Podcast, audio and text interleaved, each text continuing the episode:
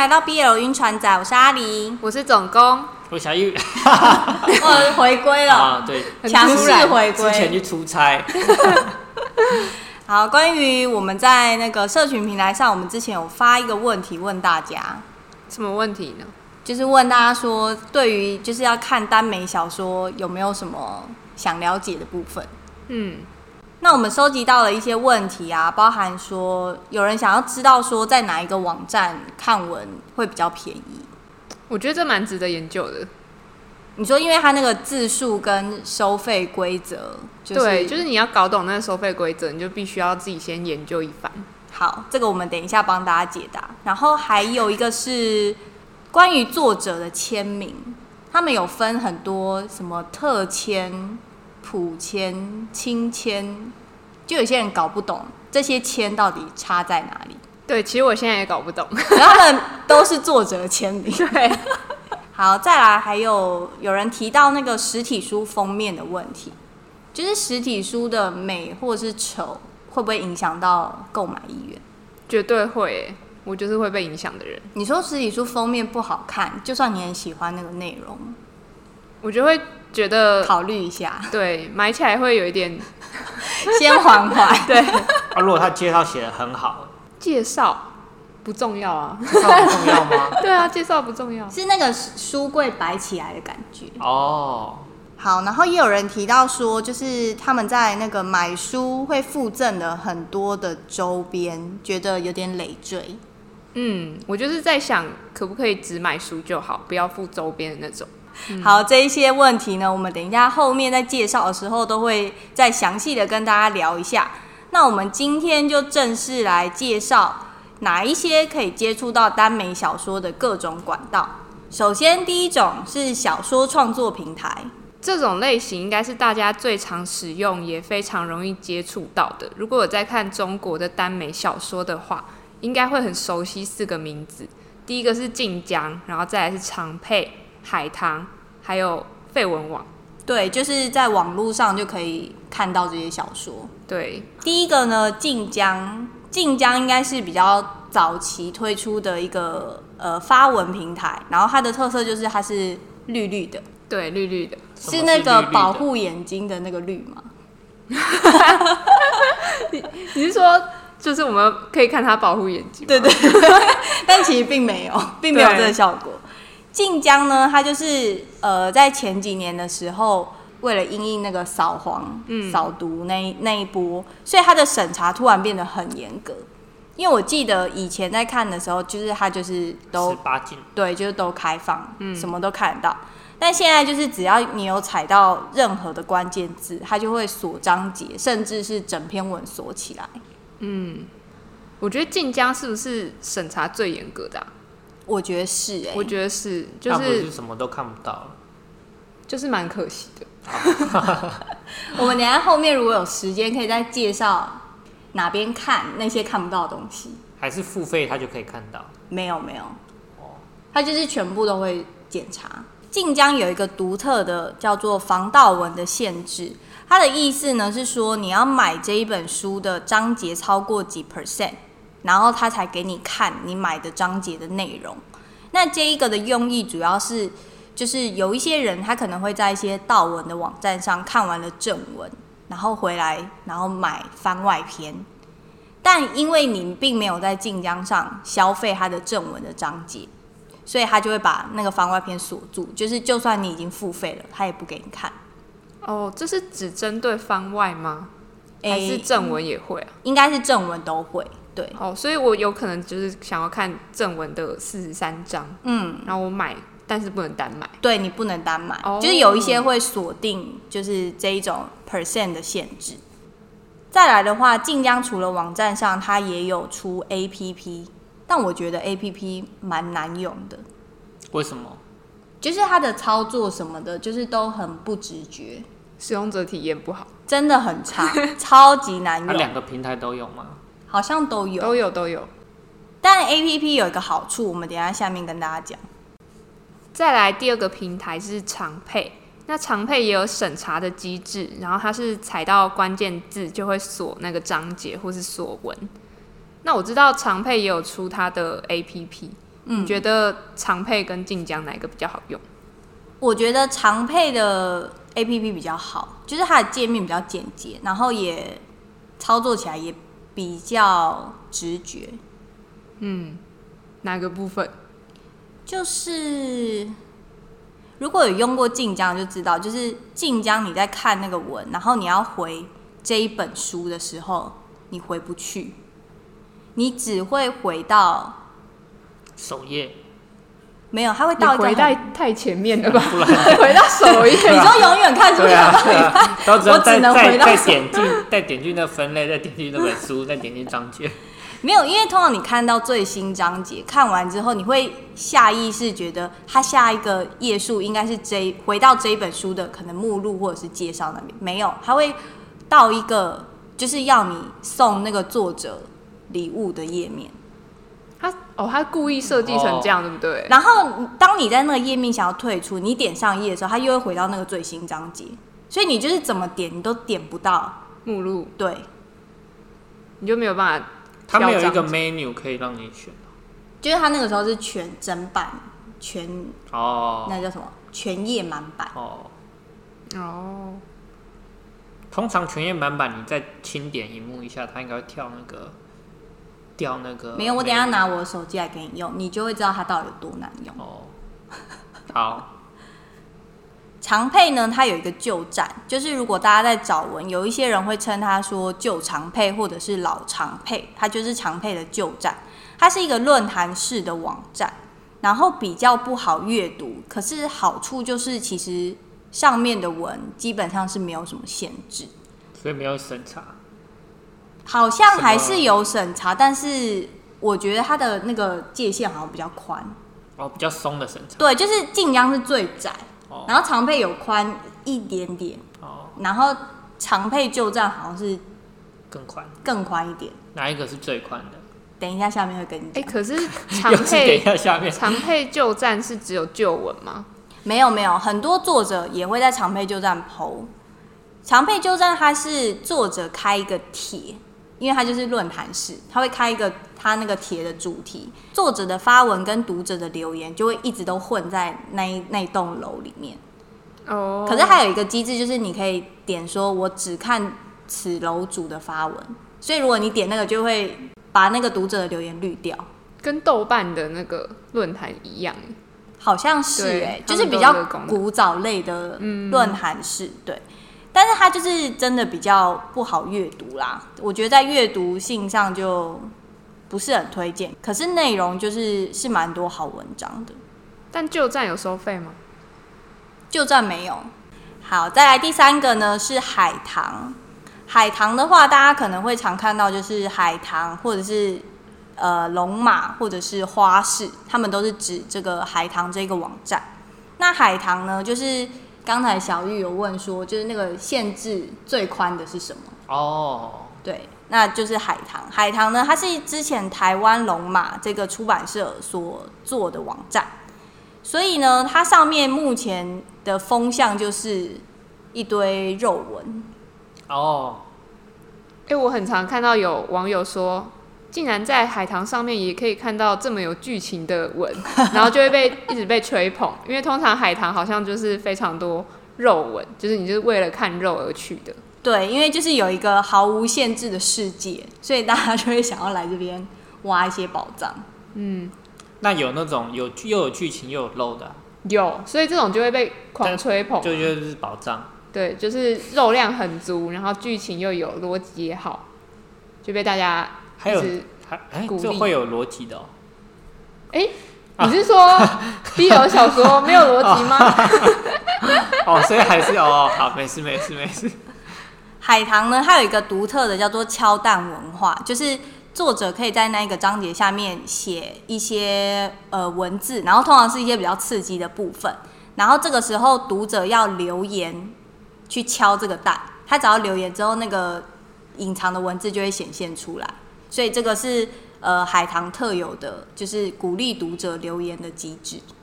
哦，所以我不敲蛋，我就看不到那个对那边写什么。然后有一些作者可能就会特地附注说，哦，就是这个蛋不敲也没有关系，因为可能就是关于一些比较肉的部分而已，就是可能对剧情没什么影响。嗯、对，没有啊、但通常网友就是想看。对，因为通常就是留言，然后你也不用限制，你就很多人可能就会留个敲啊、哦、这种。对，就是因为就没限制嘛。哦。可是因为读者的留言，然后那个文可能就会留言数很多，它就会渐渐被顶上那个首页。再来是废文网，废文网的注册原本是开放第三方平台注册，就是很方便。可是因为后来被人恶意的大量注册账号。然后去贩卖账号，所以现在只剩下邀请制，就是原本的会员你要可以就是邀请新的会员才可以加入。那他这个邀请制其实也有一个惩罚机制，就是如果你邀请进来的人，然后他做了什么不好的事，就会有连坐法。我觉得这听起来很像那个中国古代那个诛九族啊，他就是真的要惩罚之前那些卖账号的人。哦，对。他就是要维持一个维、呃、持秩序，对对对。然后废文网在每年的九月三十号到十月三十号，他们会观战一个月，然后在那个时候对网站做一些改版或者是规则上的调整。嗯，它的明面上面是这样讲，嗯，但也有人说是为了避风头。你说就是那个人民大会吗？对，什么全国代表大会，就在那个时候召开。哦。然后他们为了可能要呃躲避审查，嗯，或是不要太张招摇，嗯，对。那关于以上四个网站呢，啊，我们就来讲一下它的收费制度。因为之前其实我在看的时候，我也有想说，就是到底哪一个平台它的收费是最便宜的？那我们就先大致讲一下，就是四个平台的收费制度。晋江的话，就是你可以透过就是储值，然后去储值法币，然后换成晋江币。那长佩的话，对应的叫做玉佩；海棠的话，对应叫做龙马币。那这三个网站就是都会有那个 VIP 制度，就是你要花钱，然后才可以看到那个章节。晋江的话呢，它自己的收费制度还有分级，你等级最资深的 VIP，你的买文会最便宜。但是他因为之前在推那个 APP，我不知道是不是因为就是 APP 太难用了，所以其实如果你是用 APP 买文的话，你就是可以直接买到那个最资深 VIP 的价格。哦，对。但有人说，如果你是用网站买，就是用你比如说你是初级会员的比较多的钱去买，好像作者也可以得到比较多的分润。所以就是看你的，你是想要就是 省一点钱，还是就是多给作者一些赞助这样子。那我们就就晋江的 APP，然后晋江的网站、长佩还有海棠这四个，然后帮大家把那些汇率什么的都整理好。最便宜的呢是用晋江的 APP 购买，它大概一一块钱新台币可以看七千四百个字数。第二名是长配，大概看六千六百个字数。再来的话是晋江的普通 VIP，或者是你是用网站购买的话，大约是看四千六百个字数。那最贵的就是海棠，它是看四千四百个字数。通常看的文啊，一张里面大概会有三四千个字，所以等于是就是你看海棠的一张大概就要一块钱。然后如果你是看呃长配的话。一块钱可以看两张左右，嗯，差不多。除非对，除非他那个作者一张有写到六千字，嗯嗯嗯，对。哎、欸，那刚刚不是前面还有提到一个废文网，它的收费是怎么样？废文网呢，它就是整个网站里面的文都是免费的，可是它有另外一个制度，是它可以单独赞助那个作者。哦，所以这也是为什么，就是刚才前面说那个废文网。之前会有很多人想要大量注册，就是因为它里面其实不收费哦，然后又可以看一些限制级的东西，漏量最多的地方。对，所以这个来源也是这样。那还有另外一种，其实也是看文免费的，就是所谓微博上的作者专栏。微博的专栏文章，就是我们之前有一集讲到尼罗的冰淇淋桶，它就是以这样的形式放在微博上面去给大家追连载。然后我觉得就是非常的佛，因为它里面其实没有放什么肉的东西啊，它就是因为它是五 CP 文。可是我觉得这样可以在微博上面看到，非常方便。那顺着这一个，我们现在来讲第二种可以接触到耽美小说的管道，也就是文字档，或者是我们大家常提到的，就是 T 叉 T。那一个就是刚才总工提到的微博的专栏文章，然后也有作者呢，他会直接发微博，就是他不会把它整理在那个变成一个文章的方式，所以可能大家就是要翻一下。那再来第三种呢，有一些作者他会直接把文章呃上传到那个云端硬碟，然后把那个连接放在微博上。那通常这些作者会放设一个置顶的微博，然后大家可以就是从那个云端硬碟直接下载 T 叉 T 档。然后还有一个网站也是作者蛮常用的，叫做爱发电。用爱发电。对，因为这些作者写文都是用爱。哦，他就不收钱？要要要要收钱。哦、那 虽然是用爱发电，但是还是要收钱。该有的钱还是要有。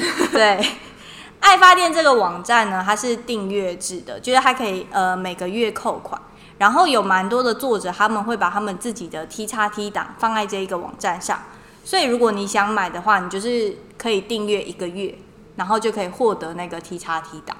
那有一些作者是一篇文，他就是。一个订阅，那有一些作者他可能是他写了好几十篇，然后他就是综合起来，你可以订阅一次，然后就买到他前面就是所有的文章的 T 叉 T，就是有不一样的消费方式。那除了订阅之外呢，你也可以在爱发电上就是额外的去赞助作者。T 叉 T 我觉得有一个优点是它可以汇入到电子书阅读器，嗯，然后我觉得读起来会更。就是顺畅跟方便。嗯，那台湾的两大阅读器的品牌，一个是读墨，一个是 Kobo。我有读墨、Kobo 找我们配合。啊？你在你在拿在你在拿业配吗？对啊。那我觉得它的差异是，就是呃，如果就耽美这一块来看的话，读墨会更多台湾作者的。书，嗯，因为我很多想要找那个台湾作者的耽美小说，在 Kobo 上其实是找不到的，是不是跟他们谈一些合约，要不要签约有关系？我觉得是哎、欸，然后我就去问那个那本书的出版社。嗯嗯我说你们会上架到 Kobo 吗？他说不会，只有读墨有。是不是权利金太贵之类？有可能，所以等于是我要看它，我就只能买实体书或者是。不然就是等我们等等我们跟 Kobo 合作的时候，我们再帮那个。那个完全不一样。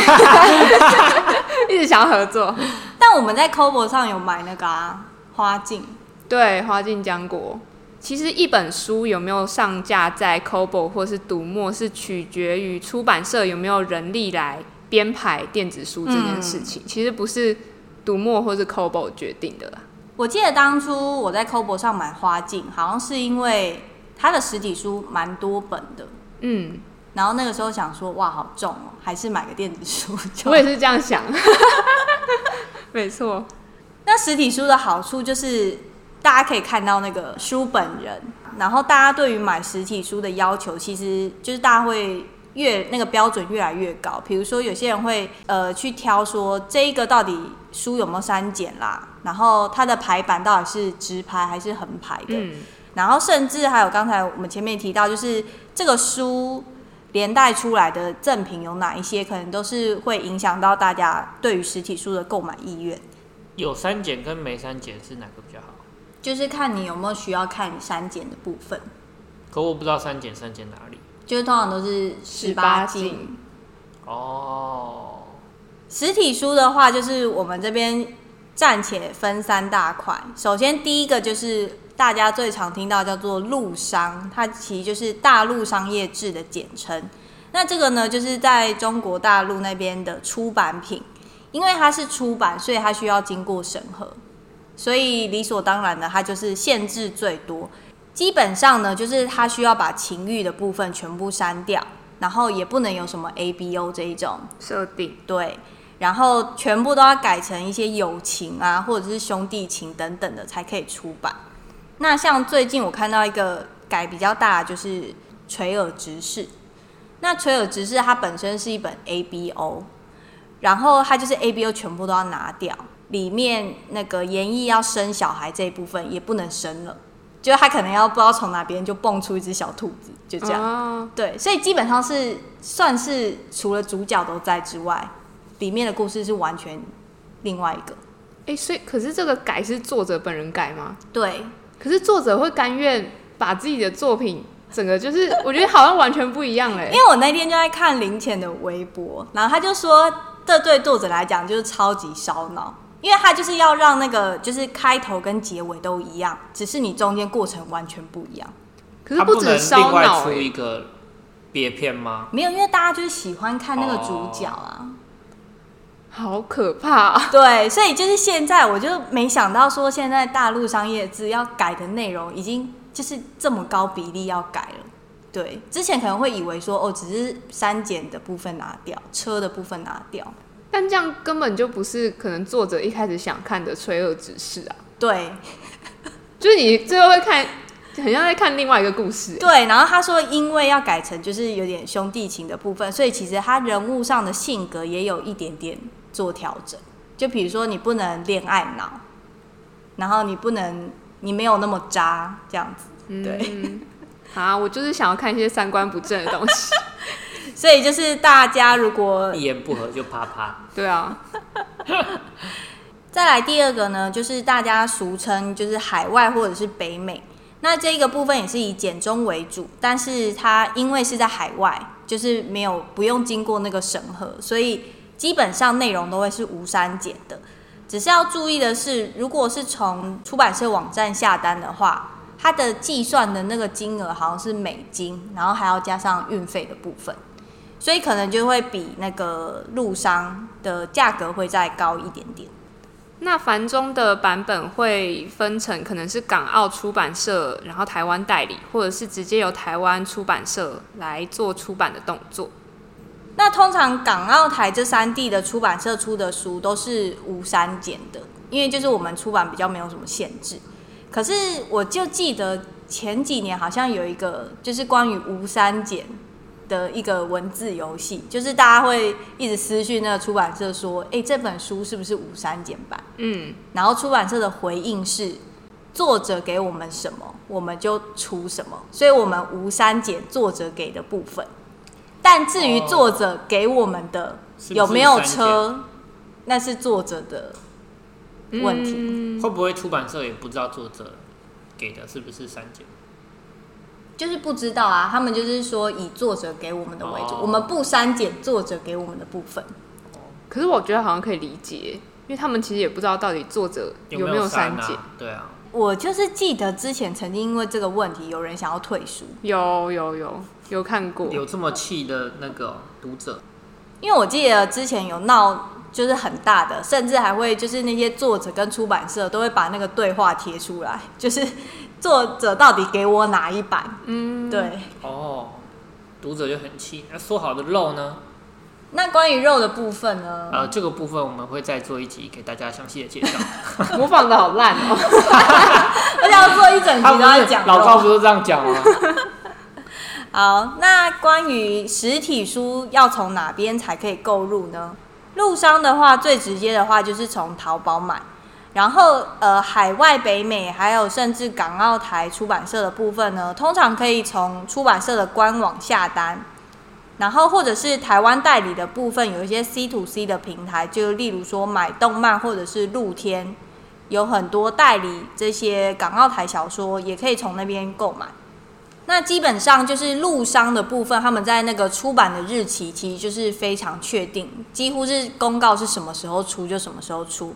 但是在海外或者是台港澳出版社的部分，因为都是比较小的出版社嘛，就是他们的有可能都是进度不可预期，甚至有一些书可能都是已经拖到以年为单位，嗯，就大家都付款预购了，但是可能就是连甚至连那个排版啊，或者是呃作者到底交稿没，都还不知道消息。哎，将进酒是不是也隔了一年才拿到？可是将进酒，我觉得是他因他是因为那个封面的问题，欸，哦，后来改，对，不然我觉得他其实前面的那个时辰他都卡得很死，我觉得他已经算是算是就是进度有在昂探。就是他的封面之前出了之后，有人去检举说他的封面有用到授权的图。哦，对，有一些港澳的是，他真的就是没进度，可是他一直在签新的书，是那种小出版社，我觉得算是。对，然后旧的书就一直没进度，所以大家就一直疯狂问，但是都不会有人回这样子。嗯，对，所以如果是呃买这种呃出版社的话，大家可能也要看一下那些出版社过去出书的评价会比较好。那有一些好的代理商网站呢，可能他们在官网上也会发就是进度公告，就是例如说作者交稿没，然后现在呃是不是已经校稿完。然后甚至有一些比较负责任的出版社，他还会把打样的照片，就是都公布在网站上。最近终于收到《将进酒》的实体书，然后打开之后，就是我觉得那个书的装订蛮特别的。我第一次就是遇到他可能会把几个章节然后绑在一起的那种形式，但我觉得翻起来还是比我想象中的好翻。它算是蛮厚的。对，它蛮厚的，而且字特别小，就是我在看的时候就 好小，放大镜是不是？对，而且我觉得有一个硬伤是它是横排，嗯，就我还是比较习惯直排的表现，嗯嗯嗯。嗯。然后另外呢，就是它附的那个周边的赠品也非常的多，嗯，会被我统称为小乐色。你都不喜欢呢、啊？就是我会不知道要拿来干嘛。呃，第一眼看就觉得，哎、欸，好像蛮漂亮的。可是你想不想不到它可以用来干嘛？他送一个有四个，就是有点像书法字的，那叫什么、啊？密封袋。嗯嗯嗯。就是那种平面的密封袋。可是你就不会知道那个密封袋要拿来装什么。嗯。可能就是装小乐色。写的字是跟那个剧情有关的。哦。对。然后另外比较特别的，应该就是特签吧。嗯。其实我不知道那是特签还是普签。我已经有点分不清楚，对，因为我好像没有在执着，就是作者的签名这个部分，嗯，但是将进酒附蛮多，就是作者签名的东西。那是因为后来大家就是在那边吵啊，对，就是每个句子什么的，对啊，大家真的很爱吵这个，然后吵没了才在那边抱怨。但我真的很不 care，什么？所以普遍的粉丝是喜欢签名的，好像是有一定的价值。哎，实体书是不是还有一个特点，就是它可能会有实体的独家番外？哦，对对对，像《将进酒》也有，好像是一万字左右的番外。我觉得这个好像已经又变成是另外一种约定俗成，嗯，就可能一开始只是一个吸引大家购买的，然后后来就变成说，你如果不写番外，你这个作者就怎样怎样怎样。压力好大，因为我记得我前阵子有看到，就是有一个作者，就是大家会问他说：“你有出陆商删减版吗？那你会不会出繁中无删减版的？”然后那个作者回的回应是说：“不会，因为我不想写番外。”竟然是因为不想写番外？对，就我觉得，就这件事也是演变成就是一个无法回头的一个局面。对，就是不知道为什么会变这样。我最近看到那个实体书啊，他们出的那个周边就是越来越多样化。有什么东西？就是那些立牌啊、明信片，还有什么别针，就是都已经是最普遍的。嗯啊，对，顺带一提，我觉得别针很废。徽章不废吗？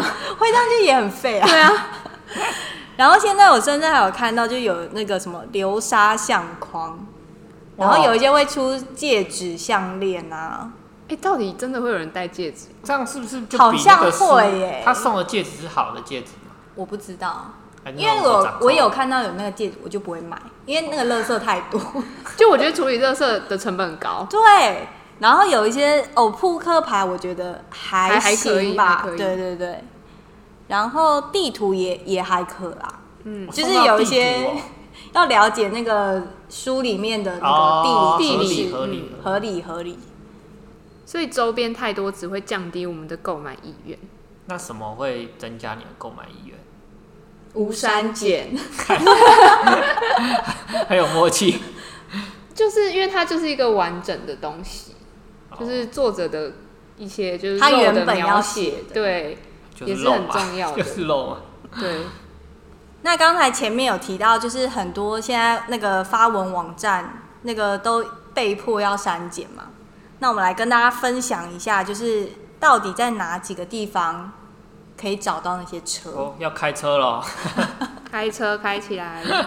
好，首先常配的话，有一些人特别好心的读者，他们会把那个车复制起来，然后贴在长配的长评里面，就是评论里面。哦。可是这个长评通常很快会被检举检举掉。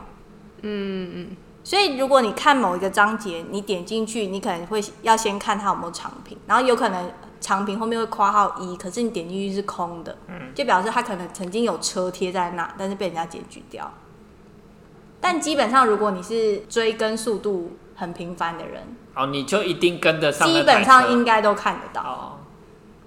再来的话呢，有一些作者会放在微博上，但现在那个微博上放车的那个。花样其实也越来越多。嗯，首先有一种是他们会截那个文字的图片，对，然后还要就是相反，就是水平翻转、垂直翻转，因为这样子才扫不出来。哦。然后另外一种是有一些会在作者的微博，但是它放在那个编辑栏里面，就是你要点进那一篇微博，然后点它的编辑记录，编辑记录里面就有。哇，好辛苦！就大家为了找车，就需要付出一些努力。可以，可以，可以，可以。然后再来呢，呃，有一些会放在呃 A O 三这个平台，嗯，所以通常是找书名或者是找，反正就会有一些关键字。大家想找那个车，你就去作者的微博，然后有人在问车，下面就会有好心的姐妹说。你觉得输入什么关键词？大家都互相帮助，大家互相帮助，真的 对，就是你会一定会找到蛛丝马迹，就是你有心就找到那部车在哪。对，跟男生很像，怎么样？男生就是下面就是说，所以那个番号，然后下面就会有人贴。哦，可是你们那个，你们那个很好找，对，你们那个不需要那么努力。我们那个需要努力啊！没有，我们找车很努力。我们真的是在，我们是用侦探的方式去找。然后有些作者还会把他的那个车锁起来，用密码锁起来，然后他就密码还提示你就是什么一首歌，然后你就要去解谜，你知道吗？你可能要找他那一本书里面有写过哪一句歌词，然后翻成那一首歌，那一首歌的歌名再翻成拼音，然后再打进去。哦，就可能青花瓷，然后你要翻成拼音，青花瓷。很难。对。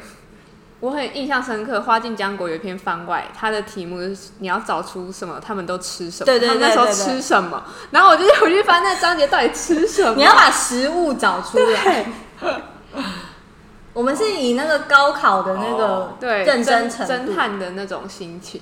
哦，我们我们就是伸手牌，对啊，你们番号就是随便人家输入，没有你要。